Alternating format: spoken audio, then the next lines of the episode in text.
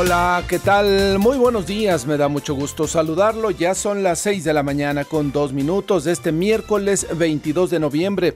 Les saludo, soy Martín Carmona y a nombre de todo el equipo que hace posible Amanece en Enfoque Noticias, le doy la más cordial bienvenida y le agradezco la sintonía a través de Radio Mila M, Estéreo 100 FM y en enfoquenoticias.com.mx. Usted puede ahí escucharnos y ampliar los contenidos de la información de todo lo que le estaremos dando a conocer en los próximos minutos. Es una mañana fría, una mañana muy muy fría y además con lluvia durante prácticamente toda la noche ha estado lloviendo en diferentes puntos de la Ciudad de México. Salga con tiempo, pavimento mojado en las principales vialidades además y le ampliaremos la información constituyentes con muchos problemas para ingresar vía la autopista México-Toluca o vía la carretera México-Toluca, la carretera federal. Eh, usted va a ingresar por constituyentes. Hay una obra justo enfrente del Panteón Dolores, justo enfrente del lienzo charro, una obra por este tema del el cablebús y se reducen de los tres carriles que supuestamente ahí hay a un carril y medio, con lo cual pues ya se ha de imaginar la fila ya prácticamente da desde esa parte de observatorio hasta pues reforma justamente donde están las instalaciones militares aquí en Constituyentes. Así es que busque otra alternativa, quizá reforma, quizá eh, esta zona de eh, Santa Fe, Fabiola, ¿cómo se llama? El camino antiguo a Santa Fe, Vasco de Quiroga, que también está complicado porque ahí también, hay, obras a la altura del Panteón de Santa Fe, hay obras, no sé específicamente si sea del tren o del cablebús, Martín, pero hay obras de infraestructura importantes que reducen todavía. Hay un carril ahí, Martín, en esa vía. Y, se hace medio carril. Medio carril. Por sentido. De, tres carriles en Constituyentes, un carril y medio me llamó la atención y ya después me encontré que justo estaba una obra ahí, agrégale la lluvia, agrégale los baches, en fin, una problemática fuerte. Entonces le pedimos que salga con tiempo. Hay problemas en diferentes puntos de la Ciudad de México. Fabiola, buenos días. Muy buenos días, Martín. Auditorio de Amanece en Enfoque Noticias. Feliz miércoles, son las 6 de la mañana con 4 minutos. La temperatura promedio está fría y lluviosa mañana es de 8 grados. Se espera una temperatura máxima de entre 20 a 22 grados y se pronostican rachas de viento de hasta 50 kilómetros por hora para esta tarde. Se mantiene el pronóstico de lluvias el resto del día. Tenemos el Frente Frío número 11 que se extiende desde el noreste del Golfo de México hasta el sureste del país e interacciona con canales de baja presión. Esto causa lluvias fuertes en estados del centro del país, incluido el Valle de México. Martín, tome sus precauciones, maneje con mucho cuidado, no se arriesgue ni arriesgue a los demás. También por esta lluvia que, como bien lo comentas, inició desde la noche de este martes hay marcha de seguridad en varias líneas del metro. Será una mañana complicada. Tome sus precauciones. Y apenas estamos en miércoles, Fabiola. En miércoles y seis de la mañana. Seis de la mañana y parece que esta, este clima va a seguir quizá durante todo el día, la noche, quizá mañana. Así es que haga sus eh, planeaciones con tiempo y evítese problemas. Hay que manejar con mucha precaución. Hay gente que cree que con la lluvia se puede manejar a la misma velocidad. Viene rebasando por la derecha, por la izquierda. No por todos no les importa la seguridad, entonces, bueno, pues hay que extremar precauciones junto, eh, cuando maneja, junto con personas que son muy inconscientes, que van pues eh, con esta lluvia y con estos hoyos, con estos baches por todos lados, pues poniendo en riesgo no solamente su integridad física, sino la de los demás. Bueno, pues eh, vamos a este resumen de noticias en esta mañana de miércoles. Y comenzamos informándole que su entrevista, en su entrevista con diputados locales para su posible ratificación en el cargo, la fiscal Ernestina Godoy aseguró que solo una pequeña minoría que se mira a sí misma y sus intereses es la que se opone a la reelección. Esto es parte justamente de lo que dijo la fiscal en esta comparecencia. Y sin embargo, a pesar de lo evidente, quienes representan al pueblo no han podido lograr un consenso porque una pequeña minoría ha dejado de lado la opinión ciudadana recabada por el Consejo Judicial Ciudadano y por este mismo Congreso. Una pequeña minoría tampoco ha escuchado la opinión de las víctimas a las que todos los días atendemos e informamos. Seamos claros, la falta de acuerdo deviene de la implementación de la política criminal en materia de combate a la corrupción lo que algunos llaman cínicamente persecución política. La alcaldesa de Cuauhtémoc, Sandra Cuevas, puso una pausa a su relación con el Frente Amplio por México, a cuyos integrantes calificó de hipócritas y anunció el bloque diamante para evitar que políticos oportunistas entren a la demarcación. Escuchemos. Hoy pongo una pausa por los tratos, por la falta de palabra, por la falta de unidad, por la falta de proyecto. Dejar claro que yo no formaré parte de las filas de Morena por convicción. A partir de hoy, a petición de vecinas y vecinos, en la Cuauhtémoc se inicia el bloque diamante, que consiste en no dejar entrar a ningún político oportunista a nuestras calles. La alianza Va por la Ciudad de México, integrada por el PAN, PRI y PRD, respondió a las declaraciones de la alcaldesa de Cuauhtémoc al señalar que no es con amenazas, descalificaciones ni calumnias como se logran acuerdos, sino a través del diálogo y la unidad. La aspirante presidencial de la oposición, Xochitl Galvez, llamó a Adrián Rubalcaba y a Sandra Cuevas a dialogar y superar diferencias con el Frente Amplio ver siempre inconformes porque pues obviamente no hay espacios para todo, pero yo le diría a Adrián y a Sandra Cuevas pues que hay que yo hay que platicar. Yo yo espero que se puedan resolver esas diferencias y bueno, yo trataré de, de conciliar lo más que pueda y hacer un llamado a que sigamos trabajando. Le comentó que Clara Brugada, precandidata única por Morena la jefatura de gobierno, lanzó su primer spot promocional en redes sociales en donde destaca que se ha forjado en la lucha social y asegura que está preparada para seguir transformando a la capital. Clara Brugada, usted la relaciona en todo momento directamente con la alcaldía Iztapalapa en uno de estos spots ella de entrada dice que nació en la Benito Juárez, ¿eh? ella se ubica en la Benito Juárez, a partir de ahí narra que estudió en la Autónoma Metropolitana, su lucha social, pero relacionada totalmente con Iztapalapa y sorprende que lo primero que hace ella es identificarse como habitante de la Benito Juárez. Interesante, interesante la ubicación que nos da de dónde nació aquí en la Ciudad de México. El rector de la UNAM, Leonardo Lomelí, nombró a Patricia Dávila Aranda como secretaria general de la universidad. Se convierte en la primera mujer en ocupar el cargo en la historia de la institución. Desde el pasado 13 de noviembre, Patricia Dávila estaba como encargada de despacho de la Secretaría General. Le informo que vecinos de los siete barrios de Iztapalapa bloquearon el cruce de la calzada Ermita Iztapalapa y Rojo Gómez para demandar a las autoridades en reubiquen a los migrantes que se han asentado en áreas públicas de la zona de San Pablo. Ya son varios, varios puntos en la Ciudad de México donde el tema de los migrantes comienza a ponerse de color amarillo, ¿no? Con la posibilidad de irse a rojo y que al rato los propios ciudadanos sean los que agredan o estén tratando de pues eh, quitar a los migrantes la problemática que se vive acá en la colonia Juárez, en la zona donde se ubica este centro de, de, registro de los migrantes, con la Comar justamente, hay en todas las calles alrededor gente que está ahí comiendo, que está haciendo sus necesidades, bañándose, comiendo, pues ahí simplemente esperando. Y ya la molestia de los vecinos es muy, muy elevada, se lo hemos narrado en varias ocasiones aquí, las peticiones que han hecho para que se reubique, pero bueno, en su momento la alcaldesa de Cuauhtémoc, justamente Sandra Cuevas, sacudió hizo algunas maromas ahí. El gobierno de la ciudad también, con tal de que ella no se llevara los reflectores, intervino. Después se les olvidó. Ahora están metidos en la grilla política, en los migrantes por aquí y por allá. A comparecer ante diputados locales, la alcaldesa de Tláhuac, Berenice Hernández, informó que en diciembre próximo dejará de operar el albergue que atiende a migrantes en la demarcación, así lo dijo. El albergue que nosotros tenemos es temporal hacia el mes de diciembre. Este albergue concluye sus trabajos, sus acciones y de esta manera el gobierno de la ciudad como el gobierno federal asumirán la siguiente etapa de estos trabajos. En acciones distintas realizadas en siete alcaldías, la Secretaría de Seguridad Ciudadana Capitalina detuvo a 10 personas relacionadas con el robo de vehículos.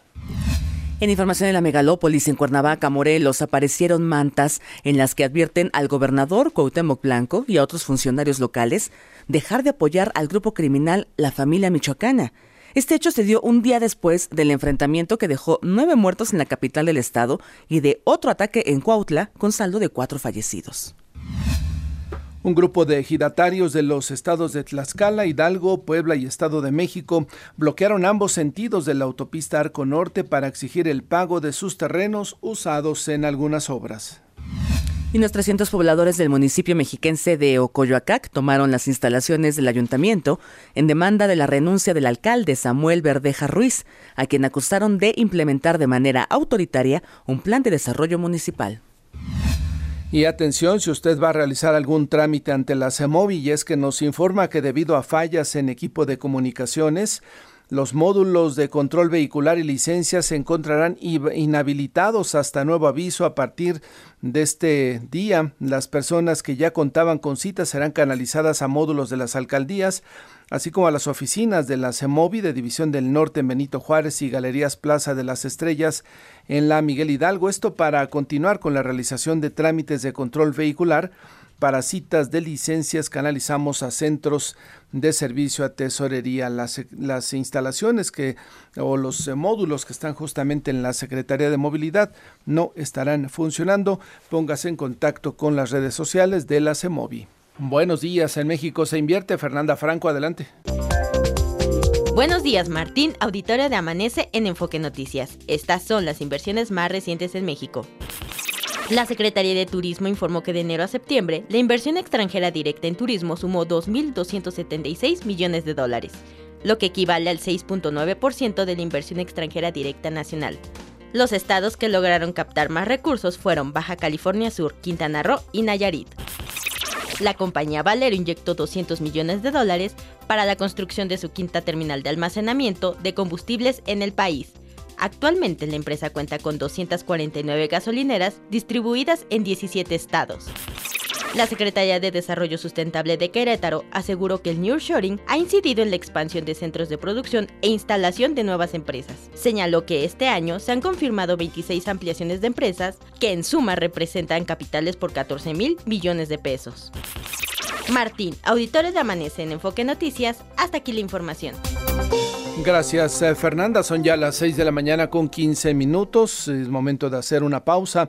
Le recordamos nuestras vías de comunicación y contacto. Me ubica en la red social de X en arroba Carmona Martín. A nosotros como Enfoque Noticias en Twitter, Facebook, Instagram, YouTube y TikTok. Nuestro WhatsApp es el 55 73 60 35 87. La temperatura en la Ciudad de México en promedio es de 8 grados. Se espera una temperatura máxima para este día lluvioso de hasta 22 grados. Son las 6 con 16. Está usted escuchando Amanece en Enfoque Noticias por Stereo 100, 100.1 de FM y Radio 1000 AM. Regresamos con Martín Carmona. Son ya las 6 de la mañana con 21 minutos. Hoy se publica una encuesta en el periódico El Financiero. Interesante, interesante, porque ante la pregunta si las candidaturas a jefe de gobierno de la Ciudad de México fueran las siguientes, ¿por quién votaría usted? En el careo Clara Brugada, eh, Morena, Partido Verde Ecologista, PT, tendría 47% de las votaciones. Santiago Tabuada por el PAN, PRI, PRD, 34%. Hay una diferencia de 13 puntos a favor de Clara Brugada. Salomón Chertorivsky con un 8% de las preferencias electorales ante esta pregunta de por quién se votaría, Fabiola. Así es, Martín. Hay una, una pregunta que le hacen a estas eh, personas encuestadas por el financiero. La encuesta de Morena la ganó Omar García Harfush, como todos sabemos, pero por paridad de género el partido nombró a Clara Brugada. ¿Considera usted justa o injusta esta decisión? 51% dice que es injusto que se haya excluido a Omar García Harfush a pesar de que fue el ganador. Exactamente, Morena tiene una presencia importante, incluso si fuera solamente Morena sin el PT y sin, y sin el Verde Ecologista, tendría el 45% de las votaciones, de las preferencias entre los electores, el PT le aporta 1% y el Partido Verde 1% le aportan a Morena. En el caso de los partidos independientes, el PAN tendría el 22% de las preferencias electorales, el PRI el 10 y el PRD 3%. Ganador, ¿qué, ¿quién cree usted que gane aquí en la Ciudad de México? ¿Quién cree? 36% dice que Morena y aliados, pero ¿quién le gustaría? 48% dice que Morena y aliados Martín, este porcentaje sube 10 puntos en la diferencia de las preguntas. Una prevalencia fuerte la que tiene Morena en la Ciudad de México. Son ya las 6 de la mañana con 23 minutos. Vamos con mi compañero Juan Enrique Velázquez, nos tiene la crónica de lo que fue esta entrevista a la fiscal en el Congreso de la Ciudad de México. Cuéntanos Juan, buenos días. Con mucho gusto, Martín. Saludos, amigos de Amanece en Enfoque Noticias. Tras reconocerse como parte del poder que no se corrompe al pensarse más importante que la comunidad que le dio sentido y origen al, al mandato del que viene, la titular de la Fiscalía General de Justicia de la Ciudad de México se declaró lista para un nuevo periodo al frente de la institución. Ante legisladores locales de la Comisión de Administración y Procuración de Justicia del Constituyente Capitalino, Ernestina Godoy Ramos dijo que la transformación de la FGJCDMX se basa en cuatro ejes, ubicar a las víctimas en el centro, nuevo modelo de investigación, capacidades de personal y combate a la corrupción e impunidad. Vía Zoom, la funcionaria presumió reducciones históricas en delitos de alto impacto, feminicidios y el frontal combate a la corrupción e impunidad. Dijo que la confianza de la ciudadanía hacia la dependencia a su cargo continúa en aumento destacó que se incrementó el número de carpetas de investigación y creció el porcentaje de vinculaciones a proceso. Congresistas de oposición reputaron los dichos de la fiscal capitalina, mientras que los de Movimiento de Regeneración Nacional y aliados respaldaron a Godoy Ramos y reconocieron los avances en la impartición de justicia. Roy Torres de Movimiento Ciudadano dijo que el proceso de ratificación es mero trámite, que no es clara la reducción de la incidencia delictiva y recordó casos de víctimas que no han sido escuchados.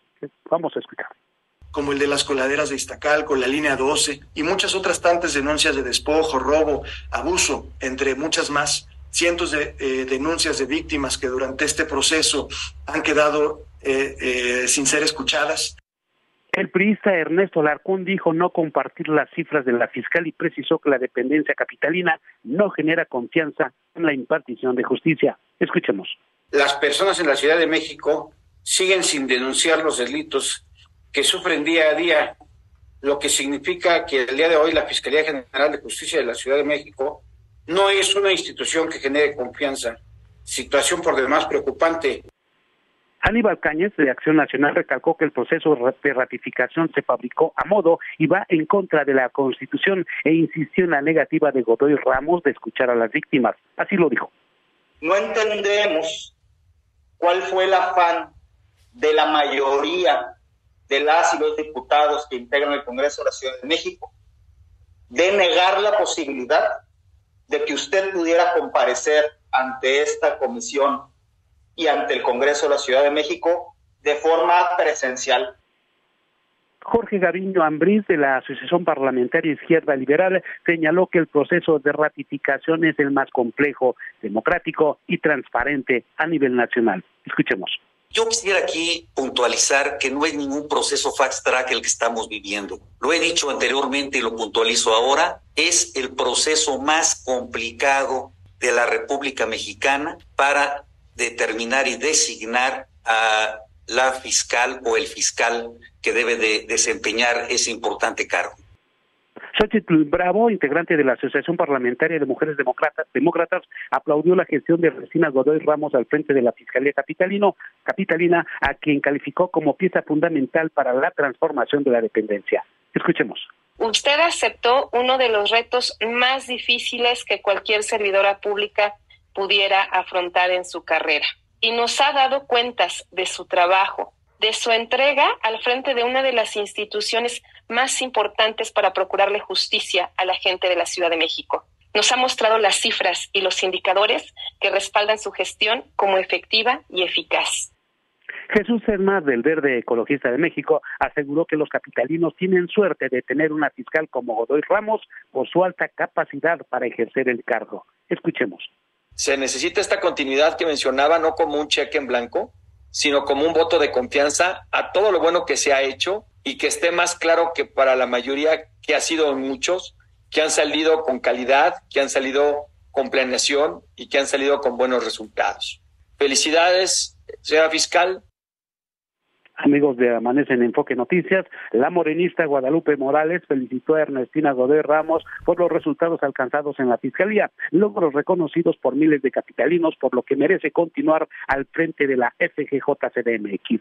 Escuchemos desde el grupo parlamentario de Morena, que usted cuenta con todo el apoyo incondicional para que pueda ser ratificada por su profesionalismo, por su ataque a la corrupción, por haber desmantelado y seguir desmantelando la corrupción que había sido simulada desde la administración de Mancera, especialmente por los panistas en la alcaldía Benito Juárez porque usted es una mujer muy trabajadora, su trabajo es transparente Amigos de Amanece en Enfoque Noticias, en su segunda intervención la todavía fiscal respondió a todos los cuestionamientos de la oposición e insistió eh, que su prioridad son las víctimas y el ataque frontal a la corrupción e impunidad. Ernestina Godoy Ramos aseguró que no existe persecución política ni se crean delitos y advirtió que quien se crea intocable en razón de su poder político, mediático o económico, la fiscalía pues investigará hechos y que estos se pueden eh, configurar como delitos. Aquí sus palabras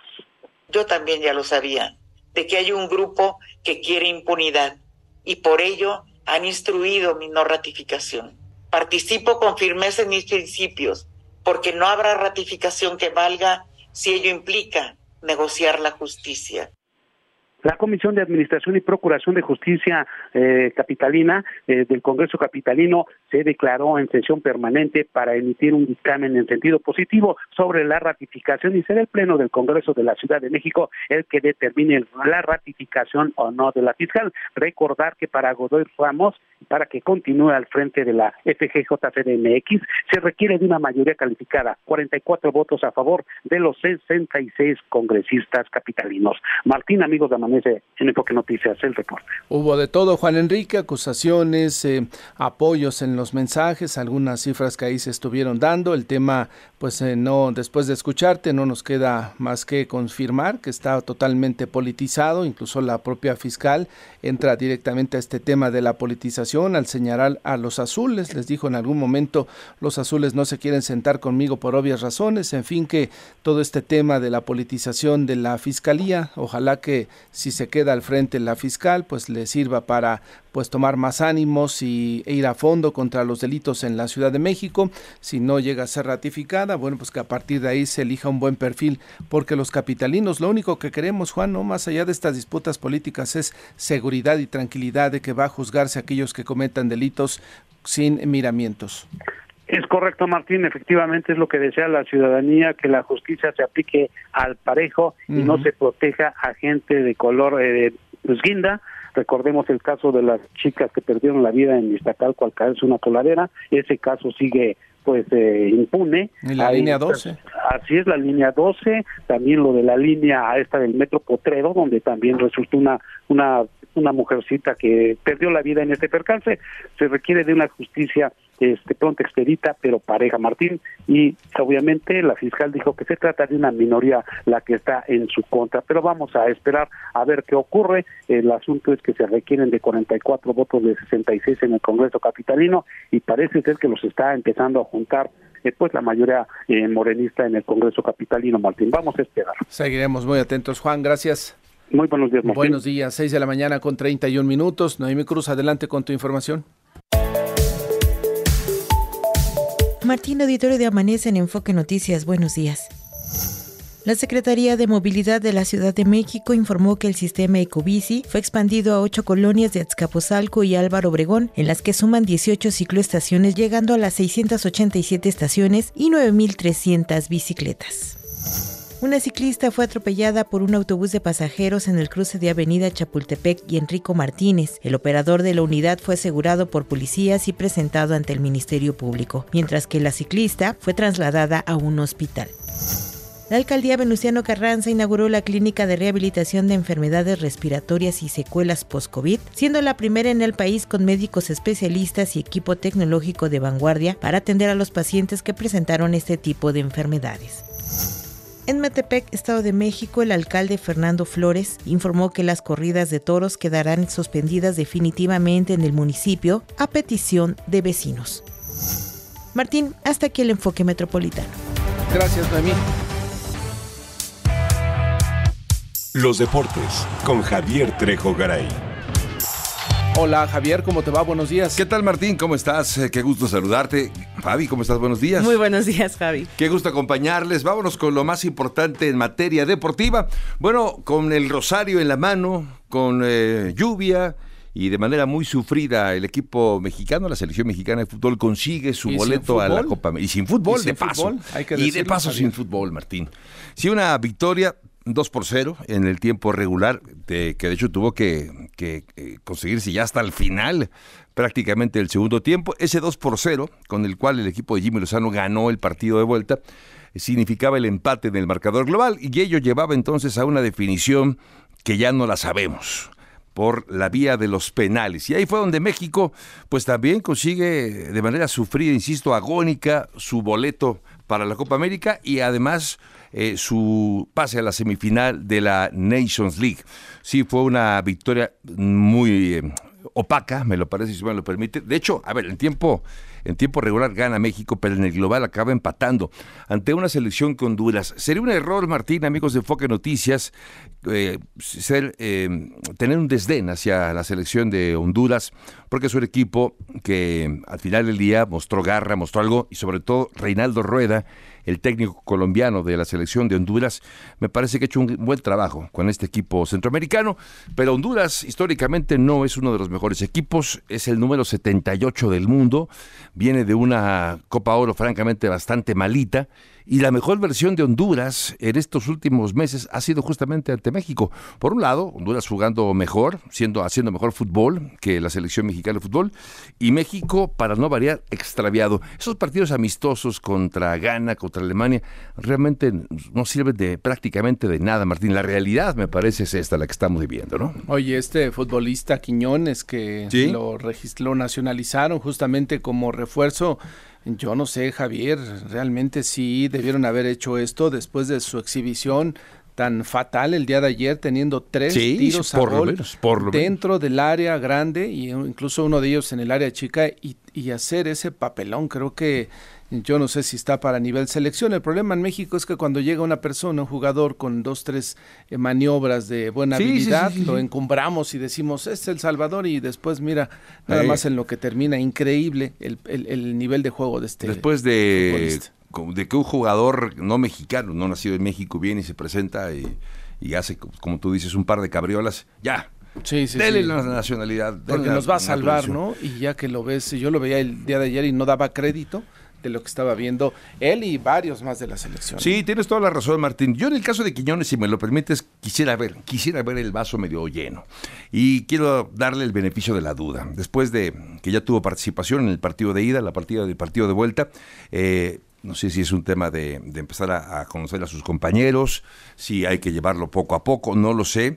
Hay que darle eh, tiempo a él como se le da también a Jimmy Lozano. Que Jimmy Lozano se está jugando mucho, mi querido Martín, porque él dice que tiene el objetivo de llegar al Mundial de México, Estados Unidos y Canadá 2026 como el técnico, pero eh, creo que en el camino hay cosas como esta, ¿no? Y si el equipo no logra tener un buen rendimiento, me parece que se puede ir. Y no es que quiera que se vaya, lo que queremos es que la selección funcione. Estamos ya un año, Martín, de que arrancó la Copa del Mundo de Qatar. Ya estamos, hace un año estábamos ya en pleno Mundial de, de fútbol y México, también para no variar, desde aquella época no logra todavía tener actuaciones sólidas, convincentes, sigue siendo errático, cambian de técnico y la situación es prácticamente la misma.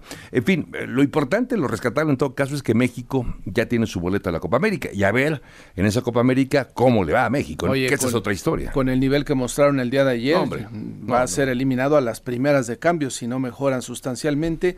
Hay quienes dicen, pues, ¿para qué vamos a la Copa América? Claro. Para hacer el ridículo, ¿no? Si ayer ante Honduras, ante Honduras. Ante Honduras, con todo el- respeto para Honduras. Sí, con todo respeto, las que pasamos, ahora imagínate enfrentar a Chile, a Colombia o a la misma Argentina, ¿no?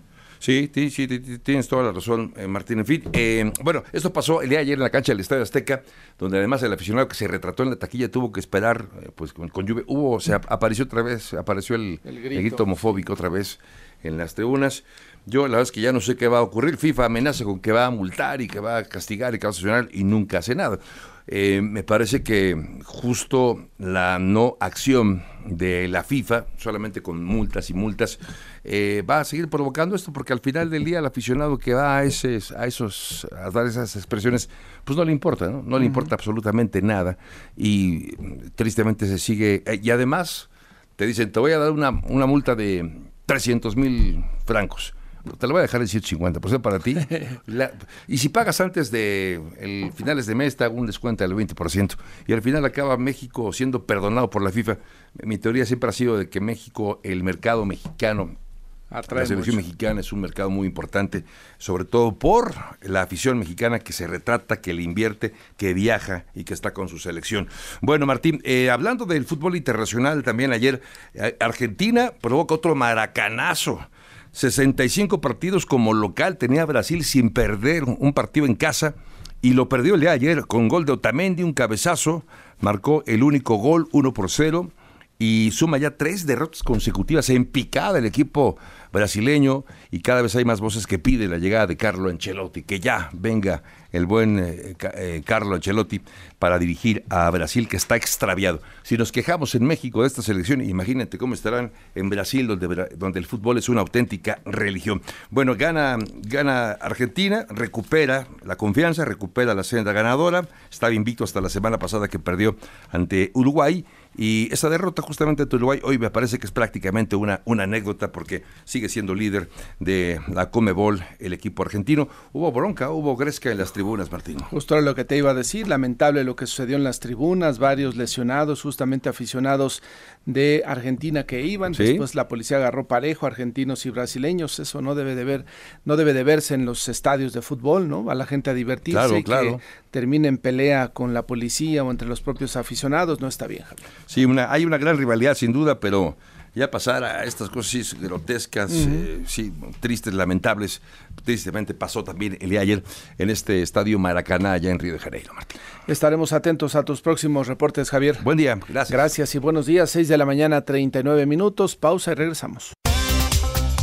Está usted escuchando Amanece en Enfoque Noticias por Stereo 100, 100.1 de FM y Radio 1000 AM. Regresamos con Martín Carmona. Son ya las 6 de la mañana con 43 minutos. Saludo en la línea telefónica al diputado Federico Dorin, él es coordinador del Partido Acción Nacional en el Congreso Capitalino. ¿Cómo estás, Federico? Buenos días. Bien, Martín, buen día. Aquí con gusto saludarte. Igualmente, ¿qué sabor de boca les dejó la entrevista ayer con la fiscal Ernestina Godoy? Pues la verdad es que yo te diría que ninguno, insípido. Nosotros no esperábamos nada del evento, sabíamos que hubiera decir mentiras y evadir las respuestas de los temas de fondo. Era una comparecencia a modo, el proceso ha sido un proceso a modo, apoltronado desde una eh, confección de pajes ciudadanos que traicionaron a la democracia y le dieron espalda a las víctimas. Entonces, no, esperábamos gran cosa, no esperábamos que dijera la verdad. Ya sabemos eh, cómo están las cosas en el Congreso. Claro, incluso ella dice que en algún momento les llamó los azules, no se han querido sentar a, dialogar conmigo, a conversar sobre estos temas. Eh, eh, ¿No está bien o, el rumbo que tomó este tema de ser muy politizado, Federico, diputado, digo, no, no, no está bien que las cosas hayan ido de aquel lado, ¿sí? No, no, a ver, no está bien para la ciudad que la justicia se haya polarizado, no está bien para la ciudad que la justicia sea tema de confrontación, pero también nunca habías tenido en la ciudad cosas que han sucedido con ella. Te pongo ejemplos. La venganza contra Alejandra Cuevas, que hayan inventado un delito. Tú puedes tener fiscales que cometan errores, que tengan abusos, que haya habido corrupción, pero yo no recuerdo, dime tú si recuerdas un caso, uno solo donde una fiscalía le haya inventado un delito que no existía en el código a una señora inocente como Alejandra Cuevas para tenerla en la cárcel por instrucciones del fiscal general. Esa componenda ni con Samuel del Villar la vivió la ciudad. ¿No? Y ya es mucho, ¿no? Y yo no recuerdo, ha habido mucha corrupción, pues yo no recuerdo cateos donde se perdían 3 millones de dólares y no aparecieran, ¿no? De, como el de Black Wall Street Capital. O sea, hay cosas grotescamente insostenibles.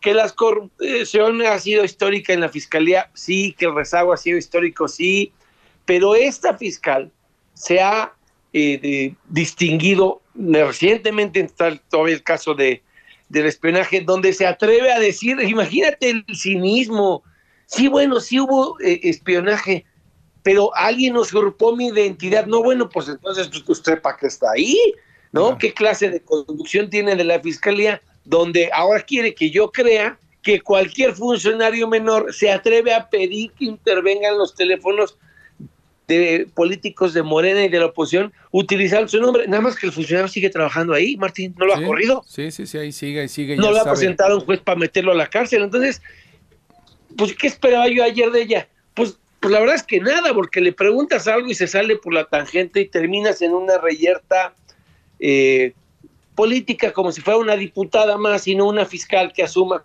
con responsabilidad que se le paga por eh, procurar justicia y no por ser, eh, digamos, la secretaria general alterna de Morena en la ciudad yo he dicho en varias ocasiones que si el mismo énfasis que le puso a la investigación en la Benito Juárez relacionado con la construcción de estos departamentos se le pusiera a otros casos, quizá hablaríamos de otro nivel de, aplicación de la ley en la Ciudad de México. Este tema de la Benito Juárez, ella argumenta una y otra vez que por eso no la ratifican el, asunto de mobiliario en la Benito Juárez, eh, diputado. Si ayer eh, tu auditorio ni siquiera se lo preguntamos, ¿no? A ver, eh, ahí nosotros Sabemos que ella está actuando con dolo, que les, que les fabricó delitos en algunos casos a algunos funcionarios, otros han respondido por sus actuaciones, pero ese no es el tema, ni siquiera lo estamos planteando ayer. Déjame ponerte el ejemplo de, de la corrupción inmobiliaria. Nos vendió Sheinbaum con bombo y platillo, ah, gran avance, combate a la corrupción, detuvimos a la persona que autorizó todas las construcciones en la carretera México a Toluca al inicio del gobierno, ¿te acuerdas? Sí. Y las suspendí, las cancelé y no sé qué tanto anuncio y bombo y platillo. Y la señora Godoy fue y metió a la cárcel a un colaborador de Sedubi que había firmado los permisos sin tener facultades. Ese señor ya salió, ese señor le ganó, este, su caso a la fiscal y la fiscal ni siquiera lo, lo apeló, lo recurrió, lo perdió a modo. Y yo te puedo poner, como bien dices, casos de Miguel Hidalgo emblemáticos de corrupción, no de uno o dos departamentos, de, de, de, torres de departamentos que se venden en millones de dólares que no se investigan. Pero si al principal eh, funcionario del gobierno anterior que autorizaba los permisos, que nos dijeron que habían metido a la cárcel, perdieron el caso, a mí me da la impresión de que la señora arma muchos casos para dar anuncios, eh, eh, digamos, eh, espectaculares, y luego los pierde siempre en los juzgados. Y también eso es malo. Es malo porque si sí hubo corrupción, entonces la señora es una inútil. Y si no hubo corrupción, la señora es una perversa que fabrica casos nada más para construir narrativas políticas.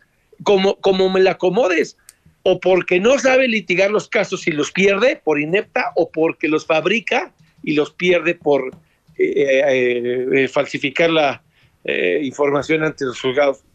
Claro. ¿Cuál quieres que escoja? Claro, claro. Diputado, requieren 44 votos. ¿Cómo va este conteo? Al parecer el PRI está flaqueando por ahí algunos legisladores afines a Rubalcaba podrían estar yendo. Eso, eso dice Adrián. Eh, los diputados todos salieron y confirmaron. Solo hay una diputada cuyo nombre no voy a mencionar porque no la quiero poner en la, en, la picota de la presión, pero todo el PRI ya se pronunció, confirma que va a votar en contra. Solo una. ¿Por qué? Bueno, porque es una diputada que es suplente de Lulú, que en paz descanse, que sí era muy cercana a Adrián. Lulú era una diputada entrañablemente cercana a Adrián y desafortunadamente pasó a mejor, vida hace unos meses y ahí hay una relación, digamos, de, cierto afecto, de cierta cercanía. Es un caso, uno, nada más. Entonces es difícil que se alcancen los 44 votos. ¿Cuáles son los plazos siguientes? ¿Cuándo estaríamos conociendo algo más respecto a este proceso? El reglamento obliga a la comisión a votar hoy si la propone o no al Pleno. ayer compareció, se declararon ya en comisión permanente, el reglamento dice que 24 horas después de que haya comparecido se tiene que eh, resolver. Entonces, hoy que hay sesión muy larga, hay dos sesiones, de hecho una solemne y luego la ordinaria, en algún momento seguramente se van a, reagrupar los integrantes de la Comisión de Justicia, resolverán por mayoría, porque aparte de la Comisión de Justicia, fíjate que lo mal que está, Martín, ni siquiera hay representación dentro de la Comisión de Justicia de algunos partidos como el PRD o MC. Es puro gente de Morena y unos cuantos panistas y unos cuantos periodistas que están colados, ¿no? Pero colados, como te digo, somos eh, una representación súper minoritaria, ni siquiera reflejo de la composición del Congreso. Bueno, ellos se reúnen hoy, decidirán muy previsiblemente que hay que, promover su ratificación y, pues podría entrar en el orden del día del martes. Yo, yo esperaría que el martes, porque el presupuesto de la ciudad se debe presentar por ley el próximo jueves. También eh, esta negligencia de Morena de ir pateando el bote, pues ha hecho que esto casi ya se empalme con la discusión del presupuesto. Pues seguiremos atentos entonces, diputado, el proceso para la ratificación. Volveremos a conversar si le parece una vez que concluya este tema. Claro, te voy a tener muy buenas noticias, vas a ver. Muy bien, gracias y que le vaya muy bien, diputado. Igualmente, hasta luego. Buenos días, eh, Federico Doring, diputado del Partido Acción Nacional. Son ya las 6 de la mañana con 53 minutos de aerolíneas, aeropuertos y más, con Carlos Torres.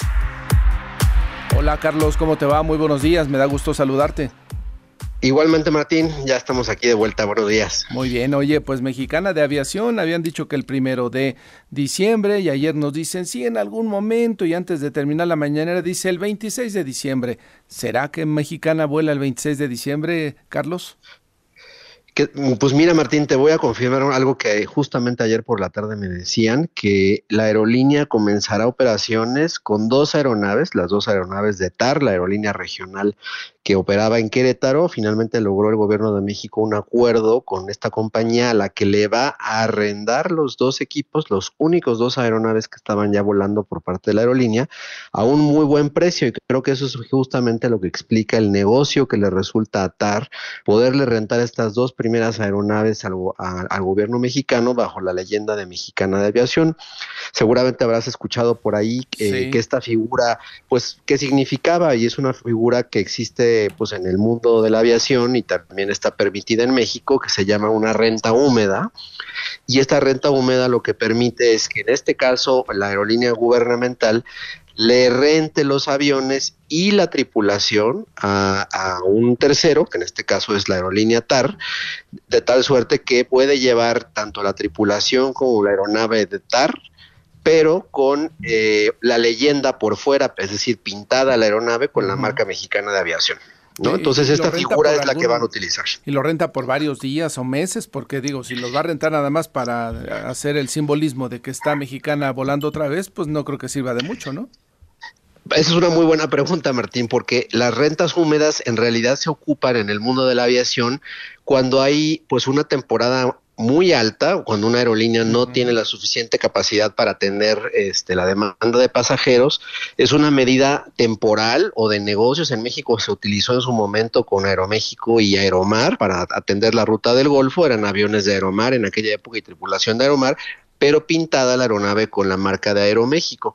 Esa operación duró un proyecto que duró algunos meses, y si no me recuerdo, hasta incluso un año, pero es algo temporal, no es algo que deba de permanecer como una práctica común en este caso de la aerolínea. Lo que sí sabemos, y también aquí te puedo confirmar, es que eh, la aerolínea, digamos, del gobierno a través de esta empresa, tú recordarás, aquí, aquí lo comentamos, Petrus, ¿no? que hay muy poco antecedente de ella en el mundo de la aviación, eh, sigue buscando los aviones Boeing, que fueron los que se comprometió el gobierno de México, para comenzarlos a pues, hacer las negociaciones. El tema es que sin el certificado de operador aéreo y sin las aeronaves eh, perfectamente bien identificadas, no podría comenzar operaciones, con lo cual, pues el gobierno, en resumen, gana tiempo con estas dos pequeñas aeronaves de 50 pasajeros cada una y comenzaría, pues con esto, a, como tú bien lo dices, a, pues a platicar el cuento de que pues ya arrancó operaciones